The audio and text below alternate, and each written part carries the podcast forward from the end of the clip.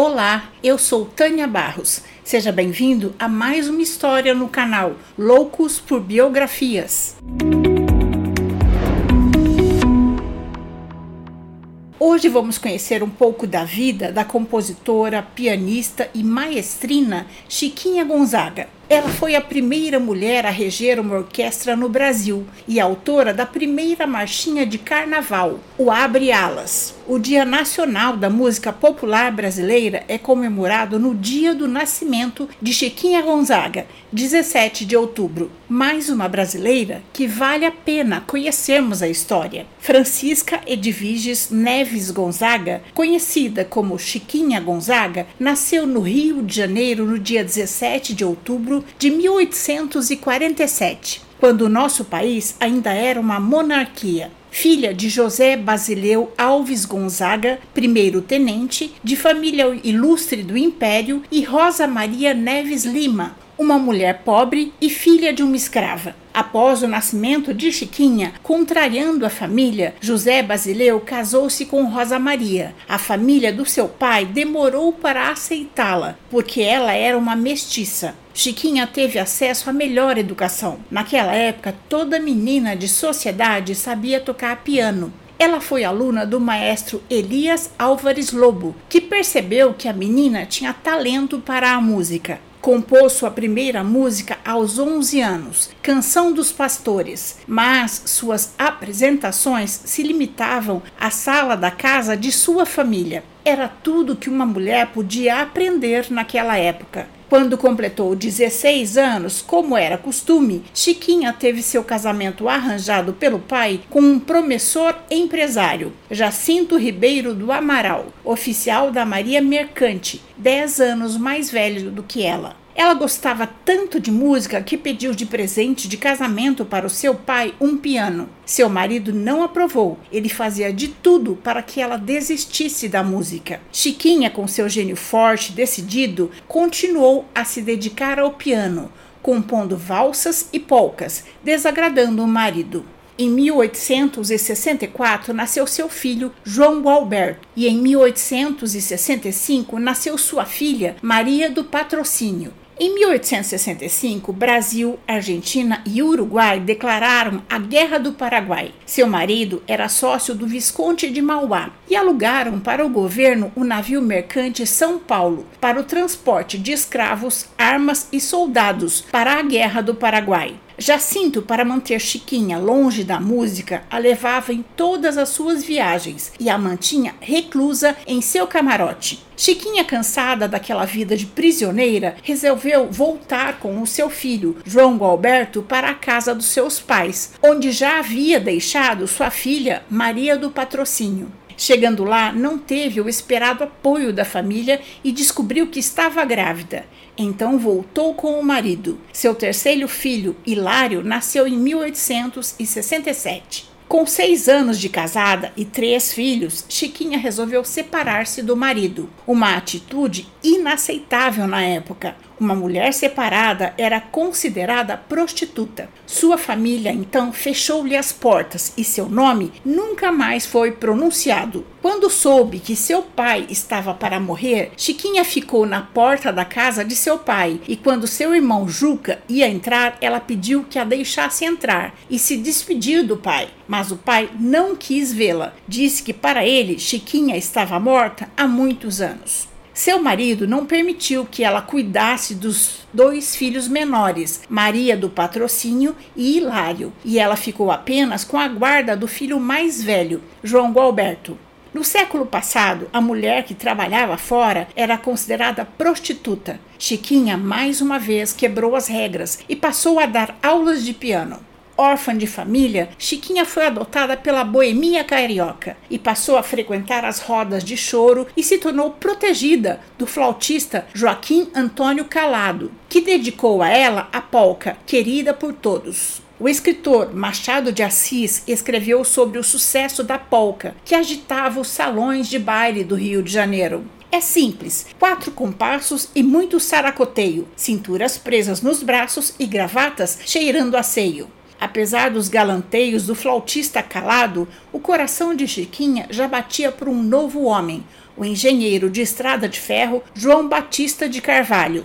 Tendo abandonado o primeiro marido para viver de música e apaixonada por outro homem, Chiquinha foi processada por abandono de lar e adultério. Levando o filho, João Alberto, Chiquinha e João Batista foram morar em uma fazenda em Minas Gerais. O casal teve uma filha, Alice Maria. Viveram muitos anos juntos, mas João Batista era um bom vivan sedutor e traiu Chiquinha várias vezes, até que um dia ela o pegou com outra mulher e decidiu se separar. Mais uma vez, foi proibida de ter a guarda de sua filha, Alice Maria, que foi dada à irmã de João Batista.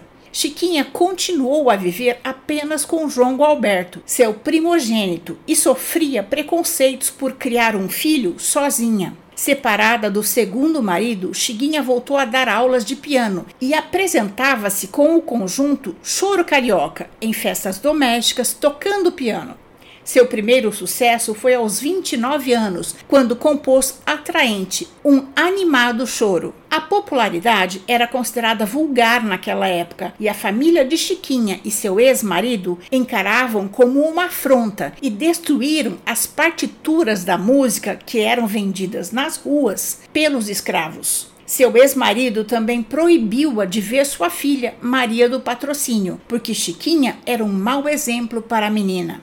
Foram anos lidando com a maldição familiar, condenações morais e sociais. Atualmente, Atraente é considerada um clássico da música instrumental nacional. Apesar de todo o preconceito e o sofrimento que ele lhe causava, Chiquinha prosseguiu e, depois do primeiro sucesso, não parou mais. Compôs mais de duas mil músicas em gêneros variados, como valsas, polcas, choros, serenatas e tangos. Era indecente uma mulher sair à rua sem chapéu. Chiquinha não tinha dinheiro para comprar chapéu e mais uma vez chocou a sociedade carioca saindo às ruas apenas com um laço de fitas amarrado em seus cabelos. Ela era vaiada e xingada na rua pelas outras mulheres. Em 1894, um navio comandado pelo almirante Bournier ancorou na Baía da Guanabara. Uma tarde, um grupo de oficiais franceses entraram na casa Bushman e Guimarães à procura de músicas brasileiras. Ficaram encantados com as melodias assinadas por uma F. Gonzaga e se admiraram quando souberam que se tratava de uma mulher. Durante os três meses em que o navio ficou ancorado, Chiquinha participou de festas e concertos a bordo do navio, sempre com a banda francesa executando suas composições. No último dia, Chiquinha ganhou do almirante Bournier um broche com os primeiros acordes da valsa Valquíria e o título de A Alma Cantante do Brasil. No final do século passado, chegou ao Brasil, importada da Europa, a moda do teatro de revistas. Aos 38 anos, Chiquinha havia conquistado respeito como artista e estreou no teatro, criando a trilha para a opereta A Corte na Roça. Ela foi a primeira mulher a reger uma orquestra no Brasil. A imprensa nacional não sabia como tratá-la, porque não existia o feminino para maestro. Chiquinha obrigou a imprensa brasileira a usar o termo maestrina e o termo foi criado. E todo o Brasil dançou sua estilização do corta-jaca sob a forma de tango gaúcho corajosa lutou pela abolição da escravidão. Ela mesma comprou a alforria de José Flauta, um escravo músico que queria como companheiro artístico. Em 13 de maio de 1888, a princesa Isabel assinou a Lei Áurea, extinguindo a escravidão no Brasil.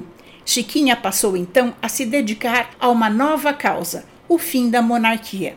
Nessa época, Chiquinha chamava atenção nas rodas boêmias do Rio de Janeiro por ser independente e por fumar em público, algo que não era considerado de bom tom para as mulheres. O carnaval, que acabou se tornando a maior festa popular do nosso país, foi trazido ao Brasil pelos portugueses no século XVII. Era uma brincadeira na qual as pessoas jogavam bexiga com água e farinha umas nas outras. No final do século XVII surgiram as sociedades carnavalescas, com os cordões, os blocos que desfilavam dançando e cantando. No dia 15 de novembro de 1899, no Rio de Janeiro, então capital do Brasil, um grupo de militares liderado pelo Marechal Deodoro da Fonseca deu um golpe de Estado no império de Dom Pedro II, instituiu uma república provisória e posteriormente se consagrou o primeiro presidente do Brasil. Em 1889 foi um ano importante também para Chiquinha Gonzaga. Ela compôs sua mais célebre canção, o Abre Alas, feita para embalar o desfile do cordão Rosas de Ouro. Naquela época não existiam canções próprias para o carnaval. O Abre Alas foi a primeira composição criada para o carnaval. Só 18 anos depois começaram a surgir as canções carnavalescas. Chiquinha se consagrou como uma grande artista. Suas músicas tomaram conta dos bailes. Como uma mulher de grande personalidade, numa época em que as mulheres eram escolhidas, Chiquinha era quem escolhia seus amores. Um de seus amores foi o maestro Carlos Gomes. A compositora e maestrina Chiquinha Gonzaga homenageou o maestro e compositor Carlos Gomes no Imperial Teatro São Pedro de Alcântara, no Rio de Janeiro, com uma valsa feita para ele. A valsa foi executada por orquestra e regida por ela, na presença do compositor, que subiu ao palco para parabenizá-la. Seis anos depois, quando Carlos Gomes faleceu, Chiquinha voltou a dedicar-lhe uma valsa, Saudade, mas a manteve inédita em seu acervo. O violão era considerado pela burguesia como símbolo de malandragem. Não era nobre o bastante para uma orquestra. Mais uma vez, Chiquinha inovou sua forma de se apresentar. A maestrina regeu um concerto de 100 violões no Imperial Teatro São Pedro com o choro Sabiá na Mata. Depois de dois casamentos frustrados aos 52 anos, Chiquinha apaixonou-se novamente por um jovem português de apenas 16 anos, João Batista Fernandes Lage. Ele tinha a idade do seu filho. Para evitar mais um escândalo em sua vida, ela fingiu adotá-lo como filho. Em 1900, conheceu a irreverente artista Nair de Tefé. Nair foi a primeira caricaturista feminina do mundo e se tornaram amigas. Em 1902, Chiquinha e João Batista foram morar em Lisboa, Portugal, onde ela escreveu músicas para o teatro e se tornou conhecida em Portugal. Eles retornaram ao Brasil em 1910, camuflados, e nunca assumiram o romance. Sua amiga Nair de Tefé tinha se casado com o então presidente da República, Hermes da Fonseca, tornando-se a primeira dama do Brasil. Mesmo contrariando a vontade da família, a primeira dama convidava Chiquinha para alguns saraus no Palácio do Catete. Chiquinha viveu em uma época em que a música nacional não era considerada arte. Os burgueses apreciavam composições europeias e torciam o nariz para qualquer expressão cultural brasileira. Chiquinha Gonzaga foi a pioneira na defesa da música popular brasileira. Ela fazia questão de ressaltar o aspecto nacional de suas composições, inclusive nos títulos. Ela gostava de dar nomes indígenas às suas composições. Ari, Aracê, Aguará, Tupã, Tupi, Tamoio, Tupiniquins, são algumas de suas composições. A peça de teatro Forrobodó, musicada por Chiquinha Gonzaga, que estreou em 1912, teve 1.500 apresentações consecutivas e bateu recorde de permanência em cartaz. As músicas eram cantadas por toda a cidade. Forrobodó tornou-se o maior sucesso teatral de Chiquinha e um dos maiores do teatro de revista do Brasil. Os empresários ganharam rios de dinheiro com a peça, mas como na época não existiam direitos autorais, Chiquinha teve que se contentar apenas com o aplauso do público. Em 1914, no recital de lançamento do Corta Jaca no Teatro do Catete, a própria primeira-dama, Dona Nair, pegou o violão e acompanhou Chiquinha, escandalizando a imprensa e a burguesia como o senador Rui Barbosa, que tinha perdido a eleição para o presidente e marido de Dona Nair, Hermes da Fonseca, que fez um discurso inflamado criticando a quebra de protocolo e considerando um escândalo levar para o palácio do governo uma música popular brasileira. O corta-jaca ganhou uma letra e foi regravado por várias gerações. Já considerada uma autora de sucesso muito popular no Brasil, com suas músicas sendo produzida em todos os cantos do país, Chiquinha encontrou em Berlim várias partituras suas reproduzidas sem autorização. Indignada, fundou a primeira sociedade protetora e arrecadadora de direitos autorais do país, a Sociedade Brasileira de Autores Teatrais, ocupando a cadeira número 1, um, uma de suas maiores contribuições para o meio artístico. Em 1934, aos 87 anos, Chiquinha Gonzaga escreveu seu último trabalho, a partitura da opereta Maria. Francisca Edviges Neves Gonzaga faleceu aos 87 anos, no dia 28 de fevereiro de 1935, quando começava o carnaval, ao lado do seu amado João Batista. Apesar da diferença de idade, eles viveram juntos e felizes por 36 anos. O romance só foi descoberto depois da morte de Chiquinha, através das fotos do casal e das cartas trocadas entre eles. Como maestrina, atuou em 77 peças teatrais, tornando-se responsável por cerca de 2 mil composições. E essa é a nossa história de hoje. Se você gostou, deixe seu like, faça seu comentário, compartilhe essa biografia com outras pessoas. Vamos incentivar a cultura em nosso país. E se puder, apoie o canal no Catarse ou se torne membro do canal no YouTube. Até a próxima história.